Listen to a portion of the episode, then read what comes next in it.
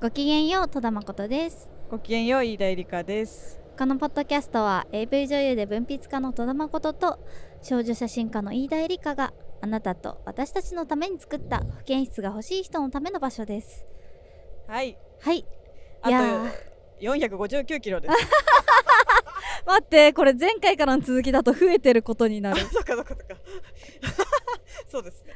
えー、帰りの車です今。帰りの車です。移動時間を利用してポッドキャストを撮るというストイックぶりです。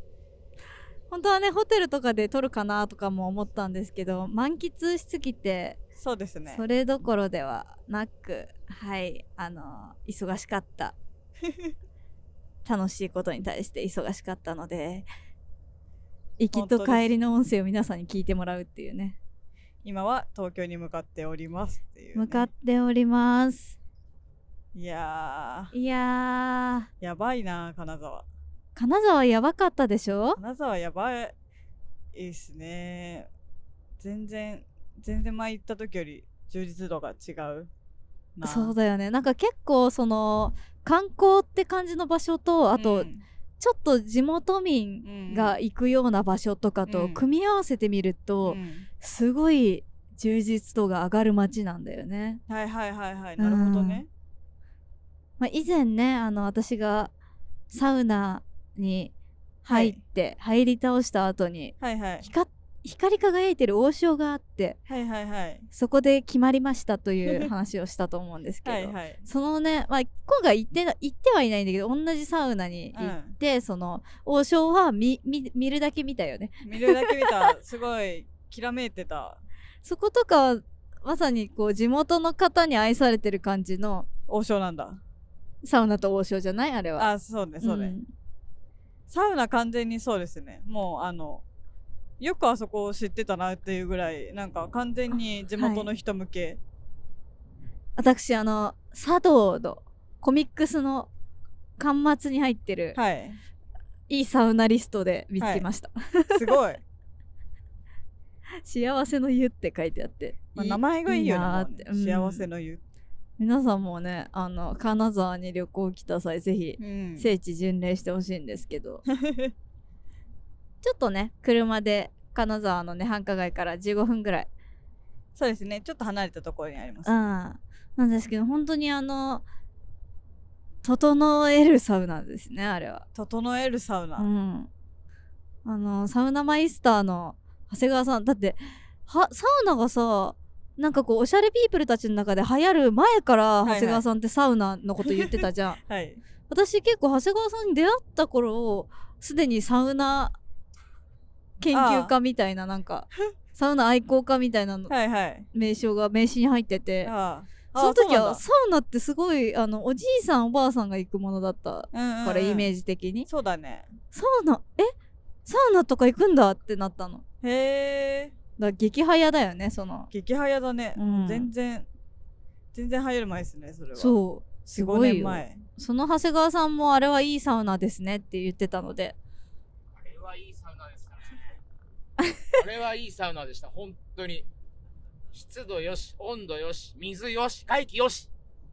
おお外気も良かったですね。外気浴良かったですね。あの外の風にさらされて、いうん、やーお墨付き長谷川さんお墨付きの幸せの家ぜひねみんな旅行行った際はちょっとね車なりタクシーなりでピッて行ってみてほしいいですねうん。そうあの辺まで行くと王将そう本当に光り輝く王将はリアルに光り輝いてるんでぜひあの目で見てほしいんだけど私はこれは気持ちじゃないの。なんかほんとビジュアルが光りあ輝いてた、ね、そうそうそう。物理的になんか建物自体もめっちゃキラキラしてなかった。めっちゃ竜宮城みたいだ。そうそうそう。建物のデザインがえこんな王将あるんだみたいな感じの、見た目。そう。まあ王将じゃなくてうちらは寿司に行ってしまったんですが。そう。あのやっぱ駅前とかはい。近江町市場とかのお寿司屋さんってもうすごい混んでるのよ。はいはいはい。並んでもね食べたい人がいっぱいいるので、はい。やっぱ。なんですけどそうやってちょっとね離れたとこ行くとやっぱ地元の方が中心なので、はいはいはいすごいスムーズに人気の寿司屋さんに入れたりするので、入れましたね。だって飯田さんエビ何匹食べたよ。いやちょっとわかんないですね。だって最初にエビ盛りみたいな エビ3点盛りみたいなの頼んで。頼んだね。って白エビの軍艦は4つ？4つぐらい食べた白エビの軍艦。ボタンエビもボタンエビも3ぐらいはい3ったよ、ね、くらいは行ったよね甘エビも食べてたし甘エビも食べた。白エビの唐揚げも食べてたから。確かに。エビはちょっと。エビの引数で言ったらもう数えきれはしない。そうだね。だいぶ今体の成分がエビでできてるエビでできてるね。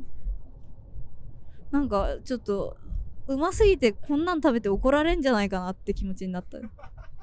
まああとはあれですよね。のどぐろを食べまくってしまいましたね神の名を口にするの。のどぐろという神の名を。食べ物のリアクション取るのが苦手な私でさえリアクション取ってました そうそうそうそうそうそう。前ねその飯田さんそ美味しいとかを顔に出すのすごい苦手って言って。うまあ基本感情がねなんかあんまりその心と。そうだよね。楽しいとか美味しいとかをあんまり表に出さないタイプだと思うんですけそど、スナフキンなんだよね飯田さん。ただもうそのスナフキンがなんか すごいあの私あんな顔の飯田さん初めて見たもん。なんかのどぐろを口に入れた瞬間なんか顔真っ赤になっていやだって血管開いてたから、ね、血管開いてた。血行が完全に食べた瞬間に良くなるそうそうマジ食べるサウナかもしれんあれは。やばやば本当にでも私も本当のどぐろ久しぶりに食べて炙りのねのどぐろのお寿司をね、本当になんか口に入れた瞬間に急に体が目覚めるというか、ね。ぐわっそう。みたいな。血の巡りがガーって良くなって、なんか私はちょっと汗かきましたもん。そうだよね、うん。あとみんなやっぱのどぐろ食べると目がキラキラするよね。いやすごいね、うんあんなちょっと涙が分泌王されるんだよ様みたいなのあるんだねねえ。ほんとすべての白身魚の頂点。名前は聞いたことあったけど多分ちゃんと食べたことなくてはいはいはいはい。なんか都市伝説みたいなねあ扱いうされてるよね。ねのどぐろとか美味しいよねみたいな。うんうんえなんだっけのどぐろみたいな感じで。なんかあとそういう高級食材みたいなのあんま食べない縁なのかなって思ってうなん確かに私はあんまりねねなんか高級なご飯を食べに行くことがあんま自分の中の娯楽としてね。成り立ってないというか、うん。すごいたまにこうなんか誕生日だしうまいもん食うかみたいな、はいはいはい。そういう理由があったらやるにはやるけど、はいはいはい。そんなになんかグルメって感じじゃないもんねうちらはね。全然ですよ。普段だってセブンイレブンのカップラーメンいっちゃうまいみたいな。そうそうそう。セブンイレブン大好きセブンイレブンに大変お世話になっているわけで。本当にね。これでも今東京向かってるけど明日からはまたセブンイレブンに世話になる暮本らしだから。当ですよ。めちゃくちゃ美味しかった。のどぐろとかはもう言葉にならないよね。ねなんか完成って感じ。てかこんなグルメ話しかしないんだっけ？あれ？そうだね。あのもうちょっといい話しようか。まあとにかく寿司はやばい、あのすごいぎ逆順新しい曲順にさっきから話してるね。確かに。遡ってるね。テネットじゃん、遡ってね。遡ってますね。まあその寿司はうますぎてその要は2泊3日だったんで2回夜があったんだけど2回夜ありま2した。回の夜ご飯寿司でしたね。両方もりもり寿司。もりもり寿司ってチェーン店なのにあんなうまいんだね。ねえでもなんか一応北陸周りのチェーン店っぽくて。はいはいはい北本陸の当にうまい。魚がいかにうまいかっていうことを本当に全てがうまいです。あの本当におすすめ。思い知りました、うん。いや私のどぐろ食べたな去年。嘘ついたかもしれん。今急に思い出した。食べたことある？泊まった旅館でちゃんとなんか出てきてた気がする。えもしかしてその焼き魚的な焼き魚だった気がします。焼き魚ののどぐろもやめちゃくちゃいい宿で食べた気がするのを急にいい宿のどぐろ出てくるよ思いました。思い出した。嘘つきました。いやそれはいいわね本当死にたくなったら 一回のどぐろ食べて。あなんかその話したね。した。今この寿司なんかうん。知りたいって人に口突っ込みたいねみたいな。そうそうそうそう。もう問答無用で死にたい本当に死にたい人ねもそうだね。う味覚で支配したい。でもこれはドラッグだからそ のうまさでそう油とうまみだからうまさで支配されて一回余計なこと考えるのやめて寝ると思うんだよね。ねえ。なんかあの油とうまみ油かなりあるはずなのに全然重くないのなんなのそういくらでも食べれましたね。そんな感じですが、でなぜ金沢に行ったのか？そうですね。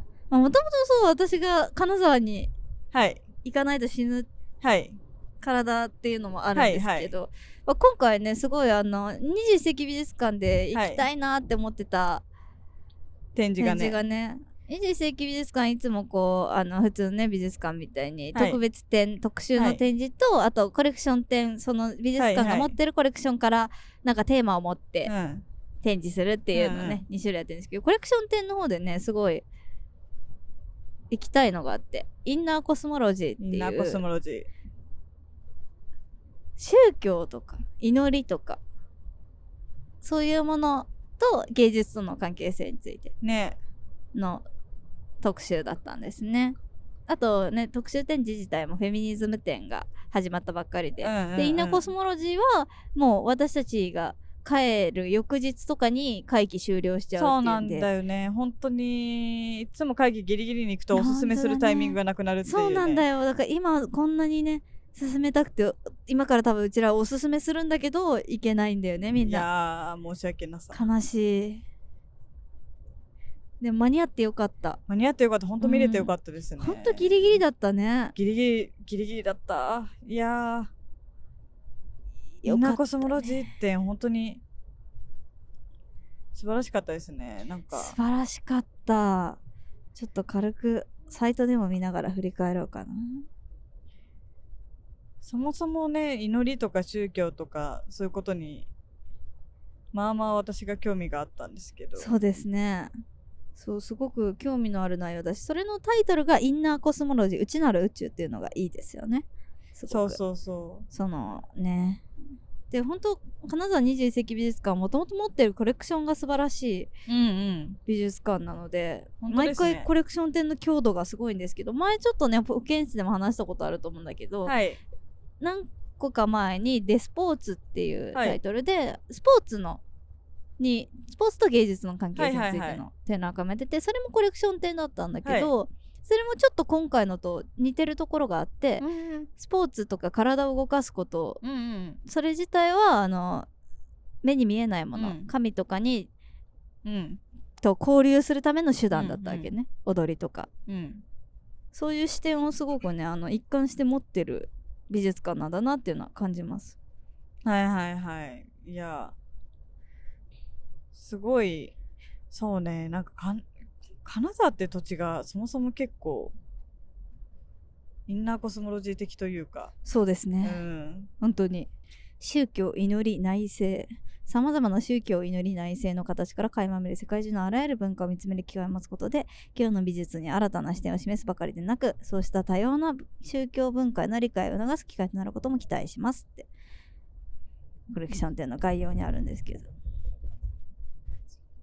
うんうんうん。芸術っていうのはやっぱりなんか前もそういう話を保健室ではい。したと思うんだけど、はいはい。飯田さんもしてた気がするんだけど、本当目に見えない世は界い。を見る手段というか、はいはい。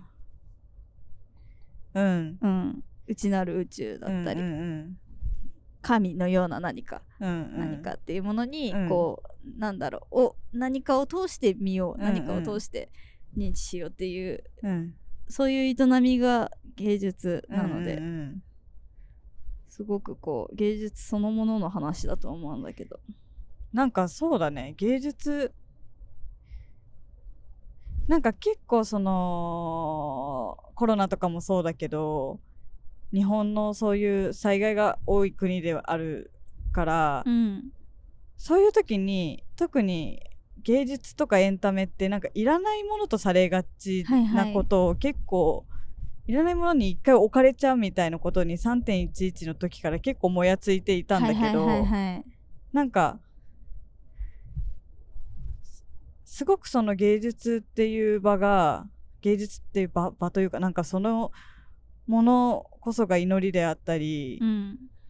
内政であったりなんかそういうことにの場を作ることこそが結構生きていくことに必要であで、それこそそういうもう人の力の及ばないものに追い詰められた時にうんかなり必要なんじゃないかっていうのを。そうですね。ほ本当にあの必須に近いと思います。そういう視点ってすごく今回の展示で再確認させてもらえて結構励まされるなと思っうーん。そうだね。た感じしますね。なんかゲルハルト・リヒターの壁にバーって書いてあった言葉が本当に良くてちょっとしゃべってるので。8枚のグレーっていう。そう8枚のグレーのあの反射してる中に自分も見てる自分が映ることがすごくはいはいはい。合わせ鏡みたいにグレーの中に自分がいるあの場はああここが教会なんだなみたいなうんうん。場だったと思うんですけど、この作品はね「8枚のグレー」っていうゲルハルト・リヒターのねもともとある作品とあとモートン・フェルドマンっていうはいはい。作曲家が作った「ロスコ・チャペル」っていう曲,、はいはい。曲と絵を一緒に展示するっていう展示の仕方はいではい。出していて、でその「ロスコ・チャペル」っていう曲自体がそのもその曲のモチーフになったロスコ・チャペルっていうものが、はいはい。あの宗教を限定しない祈りの場、はいはいはいあらゆるる宗教がこの場所で祈りと瞑想を行えるってはい。いう場所、でそこをイメージして作った曲とその8枚の,、はい。あの巨大なグレーグレー一面グレーのうん。絵っていうのが、うん。こう並んでてね。そこの話を今ね皆さんしてるんですけど。そうなんかそこのあの展示スペースに入る前の壁に書いてあった言葉がそれね。教会は宗教を現実のものとして見せるようなあるいは超越的な経験を与える手段としてもはや適切なものではなくなったゆえに今日芸術こそが唯一その経験を伝えられるものとなったって書いてあって、うん。もうそうなんですよね。そうなんだよね。宗教っていうものがやっぱりどうしてもなんだろう、うーん、多分こういうインターネットが普及してるのもあるだろうし、もちろん。いろんな変化があって人間の考え方が変わってきてるのもあると思うんだけど、うんなんか、変化ししてきているもの。うん。で、その変化に対してね、その本来あったキリスト教の教会とかいろんな宗教の教会とかが、そういうもともとあった機能ととかがあんまり適切じゃなくなってるっていうのは確かにそうだなうんうんうん。みたいな。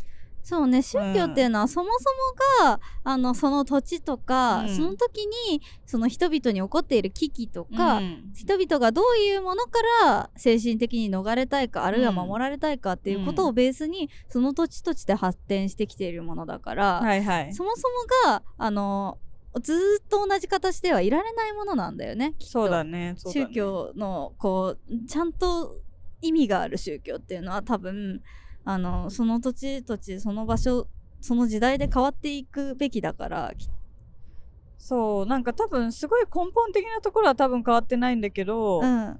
なんかその、祈り方とかは変わらざるを得ないというか、そうだね。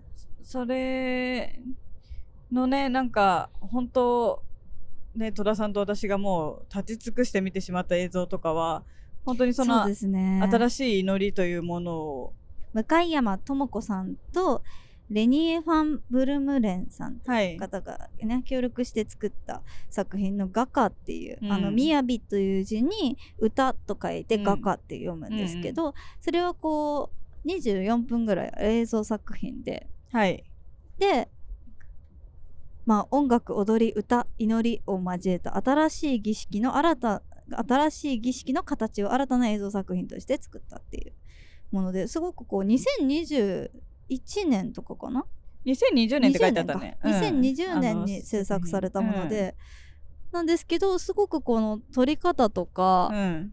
ね、撮影方法完全にこう画質がものすごく荒い映像があったりとか、あったうね。ん、単色の映像やモノクロが大半だったり、うんうんでも突然ものすごく鮮明うんうなん。カラー映像になったりとか、やっぱ最新の段階で作られてるものうんうん。なんですけれども、すごくプリミティブなうん。祈りに対するこうなんか本当にピュアな、うんううんんこういうものが祈りになっていくっていうはいはい。様が映った作品で、本当に惚れ惚れしましたね。いやーすごく素晴らしかったですね。すごかった。うんね椅子椅子欲しかったね。椅子欲しかったね。すごいこう立ち尽くしてみて 2, 週見て他の展示見てきて、うん。あのもう一回見ようかなと思って、うんうん。そこにいた飯田さんすでにいて。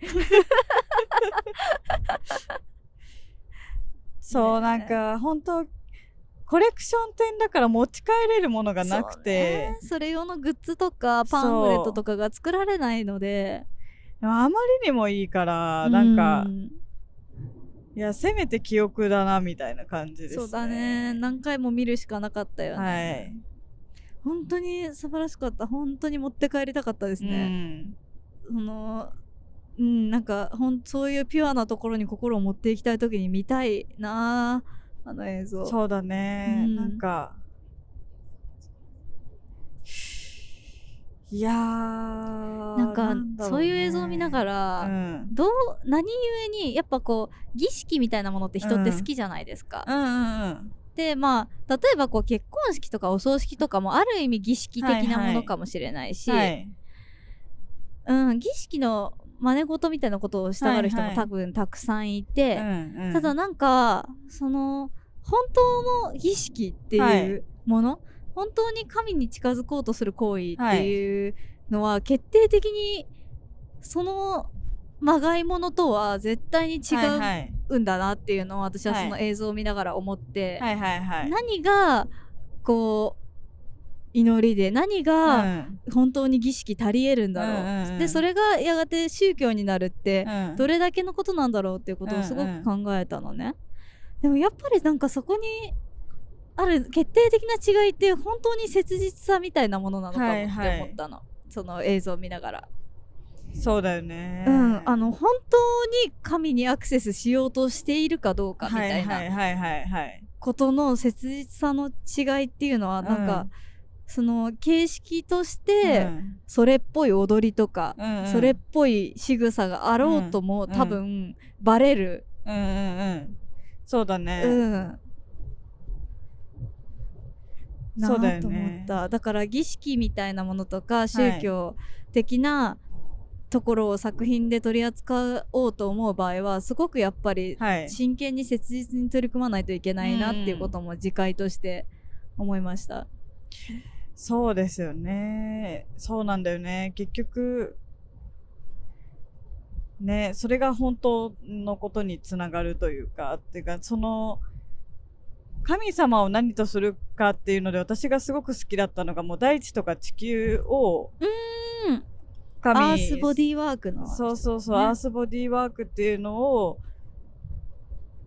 こう実践している写真作品とか映像作品の方のはいアナ・メンディエータっていう作家さんがこう自分自身のシルエットを自然の中に溶け込ませたような写真をはいはい。撮ったりだとかあと自分人型のね。あそうそう自分のシルエットをかたどったこうオブジェみたいなはい。ものを燃やすっていう燃やしたりいろいろこうとそれを置いて撮っていたりとかうん、する作品が映像と写真のね作品ものすごく良かったですね。すごく良かかったですね。その大気に自分の体っていうものを返すみたいなうん行いに見えて、うん。うんなんかその体の形というものを手放すみたいはなところってすごくその、はい。神に近づく行為というか、うん。なんかその神が大地だとしたらそこに溶け込む行為なんだなって。それは本当祈りだなみたいなことは思いましたね、そうですね、すごく良かった。ねすごく。そういう作品がねすごくたくさん紹介されていって。でこう最後に入った部屋とかにあの現代のはいはい。宗教。まあ、最後の部屋がもう写真が結構あ壁一面にね貼られていて。そうですね。現代社会におけるこう信仰を求めて集まっているハンガリーとかポーランドとかドイツとかイギリスとかのフェスティバルとかそういうワークショップを訪れてそこにいる人たちを撮影したっていう写真がうん壁一面にバーって貼ってあるうん。部屋があるんですけどそれまさに本当現代の宗教の形、うん。でそこにいるのが結構若者たちのねコミュニティを撮ってて、すごい写真自体がものすごいいいんですけど。うん。それぞれの中になんかうんなんかそこに信仰があるってことがはいはい。例えばすすごく直接宗教的なモチーフを写してない写真でも、はい。どっか伝わる。うんうんうんうん。から信仰っていうのはやっぱり形じゃなくて精神に宿るというか。そうですね。心に宿るものですようね、ん、でその心に宿ったものが例えば指先の動き一つとか、うん。うん。体の動き一つ、うんうん。目の輝き一つに宿ってそれがやっぱりバレるっていう、はいはい。信仰心っていうのが見えちゃうちゃんと。見えちゃう。うん。それでもそのなんかすごいそうですね。海外のそういうフェスティバルの様子とかをなんかめちゃくちゃ説明的な写真ではないんだけど、うん。断片的にいろいろ見せてもらうことで、うんうん。すごい宗教に対するなんだろう展示自体が本当に宗教に対する偏見がなくてなかったね。めちゃくちゃフラッ本トであで本当にあ変化してきてて、うん、ありのままを伝えてくれる展示でした、でそれにすごく芸術的なことが関わっていたりそれに触れる、自然と触れてしまう作家さんもいるだろうし、そうだよね。そういうものをなんかあのー、前庭園美術館で見た加藤はいはい。加藤泉さん。泉さんだっけ？あ泉さんか。千泉？泉どっちだろう？なんかね。その方のなんかキャプションとかはそのすごいあ意味とかであの意味をこう絵に込めてるわけじゃないみたいなことが書いてあってなんかこの自分が描いた結構特徴的なんですよね。そのフィギュアだったりとかでも表現してるね子供のようなような目の大きい頭の大きい、児のようなちょっとなんかキューピーちゃんっぽいというか。人も結構現代美術館行くと何かしらの作品を置いてること多いので見覚えある方もいると思うんですけど加藤泉さんの作品。そう赤ちゃんみたいなちょっとお腹が出た離れ目のそうその人間絵を見て見た人が何を考えるかみたいなのを、うん。あの方が大事だと思いますみたいなことが書いてあって、うんうんそうだよね、うん。し宗教とかなんかそれこそアミニズム的な、うん。こうなんか万物にみたいな自然の中にみたいな生命がある神が、うんうん。神が全てが神が神であるみたいなことに、を勝手に想起させるうんんですけどこう本人はそう明言はしてないっていうのがそこを別に狙っているものでもないというのが、だから我々はすごいこう勝手に見てしまうよね。その、はいはいはい、うん、神様みたいなものをうんうん。何かにうん見てしまうんだけど、うんうん。それは自分の中の内なるものを反射させていうんうるん。だけであって、うんうん。でもそのこう媒介になるんだよねアートっていうのは、はいはいはいはい。自分の中にある信仰みたいはなもの、それは本当あのね偏見的なあのカルト的な宗教とかではなくなんか本当に多分誰しもが持っている何か、はい。うんうん、っていうのがアートを見ることでうんうんそれを鏡にしてうん。自分の中にどういううん。神のような何かがいるのかっていうのが見えてくるっていうのが、だからもうその作業が内政なんですよね。そうなんですよね。そう。でそれはすごい心の栄養になるうん、気がしていて。それがね瞑想でもあるし、はいはい。そうですね。で本当に人をこううんまあ本当具体的に人を救ってくれるものっていうのはいっぱいあるけどそれは肉体の話であって、あの人の精神っていうのはなんかそういうことを本当にないがしろにし続けると、うん。やっぱりねあのちゃんとろ過されないし自分の心が、うん。うん、保たれない、うん。何かに毒されている状態にどうしてもなってしまうなっていうのは、ど現代社会やばすぎるし今こそすごい大事だよねそういうことが。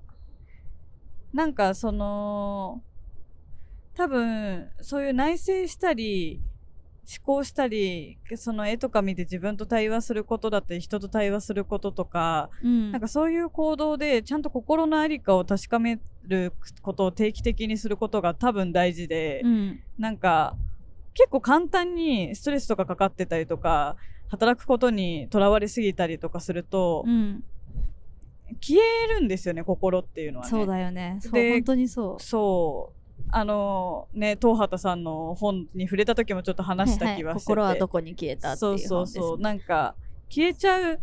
で体でもないものっていうのが心だから、うんうん。体ではないもの。その時にやっぱ必要なのって身身体を確かめるよりも身体性を多分ああいう踊りとかって踊りを極めた人ってある種身体性忘れる瞬間があるーはいはいはい。気がしていて、うん、やったことがないから分からないけどでもわからないけども。そういう感じはするよね。すごい踊りを見ると体がなくなるね瞬間があるんだろうなというか、うんうん。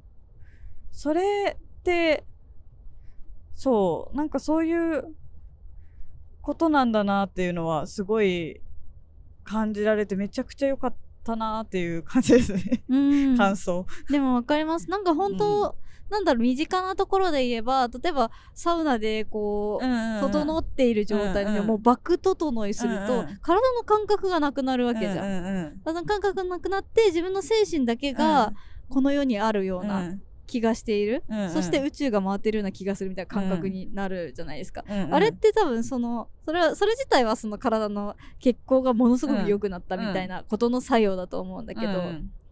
あのそういう感覚がたまたま多分その瞑想状態に近くって、はい。で体を失っている状態で、あの思うことがすごくあの本当のことに近かったりとか、うんそういう普段こうたどり着けない場所にたどり着くためうんうのん。準備になるうんうんうんみたいなことなんだろうなって本当実際はそうなんだろうなって思っていて、そうですそういねうことってあの本当にすごく大事で例えば私は一人で街を歩いたりする時間がはいはい。あまりにも全く取れない日々になると、はい。すごいこう自分自身の、うん自分は何をするために生まれてきて何をするんだっけみたいなこと、うん。何のために生まれて何を強いて生きるのか わからないまま終わっちゃいそうになるんですね。あの アンパンマンの曲はすげえから。アンパンマンマンマーチはすげえから。アンパンマンマーチを日本人の幼少期は大体通るっていうのはいい教育ですよね。そうですね。はい。何の話だっけ？愛と勇気だけが友達だからね、実際。あそれ全然関係ないですけど、あの、そうなんか私にとってはその一人で街を歩くみたいなことが、はい。結構その瞑想でなるほどね。そこでこうなんかなんだろうその時自分の中では、はい見ている景色の光だけになっていく感じがすごくあって、でこう余計なことがどんどん排除されていくんですよ、うん私は体を動かしてると。そうやってこう自分の心を見るうん。心の状態を分かるっていうことが全くできないとやっぱりなんかすごい頑張って生きてても全然病むんですよね。はいはいはいはいはい。でみんな多分それぞれあるんですよそういうそういうのがね、そのスイッチ入るところがね。条件がね。うんうん。でそれをなんとなくこう自覚するとか、うんなんかやばくなりそうな時にちょっと早めにそういう時間を作るとか、はいはい。そういうことで結構防げることってたくさんあるんだろうな実はって思います。そうだね、うん時間もそうだし私的には結構その場所もそういうのに結構助けてくれるかなっていうのがあって、うんうんうん。21世紀美術館自体が今回本当インナーコスモロジー展は終わってしまうけどなんか普段からいろいろもともとコレクション展素晴らしかったりいろんな企画展もいいものがあるので本当そこもおすすめだし私的には都内だったら庭園美術館とか、なんかそういう内政の場ですねそうそう、ね内省できるような庭園美術館本当に建物が良くて、はいはいもうアーはいル・ヌーボーの本当アール・デコとかアール・ヌーボーの時代のなんかすごくいい建築でそれがすごい大事にずっと守られている場所でなんかそういうところが私はすごい気がいいなと思っていてうん。マコリンと前行った建物園も本当いい建物しかなくてあそこも気がいいよね。すごくそういいし、うん。なんかそういうマイ教会的な場所になる、うんもう今教会っていう場所がそういうのでは機能しなくなってるみたいな言葉を紹介したけど、逆にそういう自分にとっての教会っていうのは設定できるんだろうなみたいな。うん私完全にそれ金沢ですね、はいはいはいはい。マイ教会スポットというか、うん。もう完い全に、ね、くつかあるんですけどね、うん。国内にもね。う、んうんうんうん。でもこうやっぱこうなんかこう自分の中によどみみたいなものが溜まっているなーっていうそのせいで心がよく見えないなっていう時に、うん。こう向かう方向とかはい。例えば新幹線に乗るとか、うん。でこうどこかそれがほどけそうな場所っていうのがあってうん。そういうとこに行ってうん解消されるみたいなことありますねすごい。いやいいですね。でも今回本当初めて一緒に金沢行ってみてああそういうことなんだなっていうのはなんかうーん。一緒にいながら前違う人と行った時は違う人というか普通に母親となんですけど、はいはい。なんか全然見え方違ったなって感じがあーしましたなるほど。金沢の。うん。ていうか最後にさ帰る前に虹見たのやばくない？虹出た。バカでかい虹出ててなんかこうね最終日はこう古着屋さん行ったりとかちょっとねいろいろなものの、ね、そうそうそう、ん古着屋さん行ったり、まあ、甘エビ天丼食べたり まあいろいろこう遊んでたんですけど最後こうお土産屋さんとかで山ほど買い物してパッてお土産屋さんを出た時もうなんだろうそこからすごい空が広い街なんですけど金沢って。ね高い建物がなくて。うん。その広い空にオレンジ色の夕焼けの中にバカでかい太い虹がねえ。初めから終わりまでくっきり見える形で出ててなんか金沢に祝福されてるみたいだったな。祝福されてたよね、うん。結構。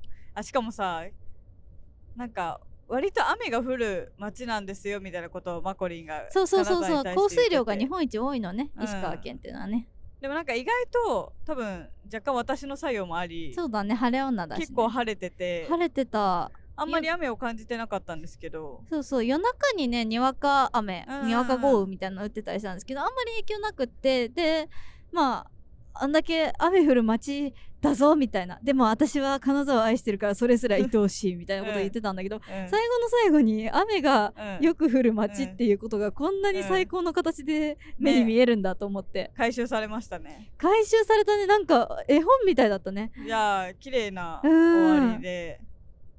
いい街って思って終わった、うん。いやいい旅でした。ね。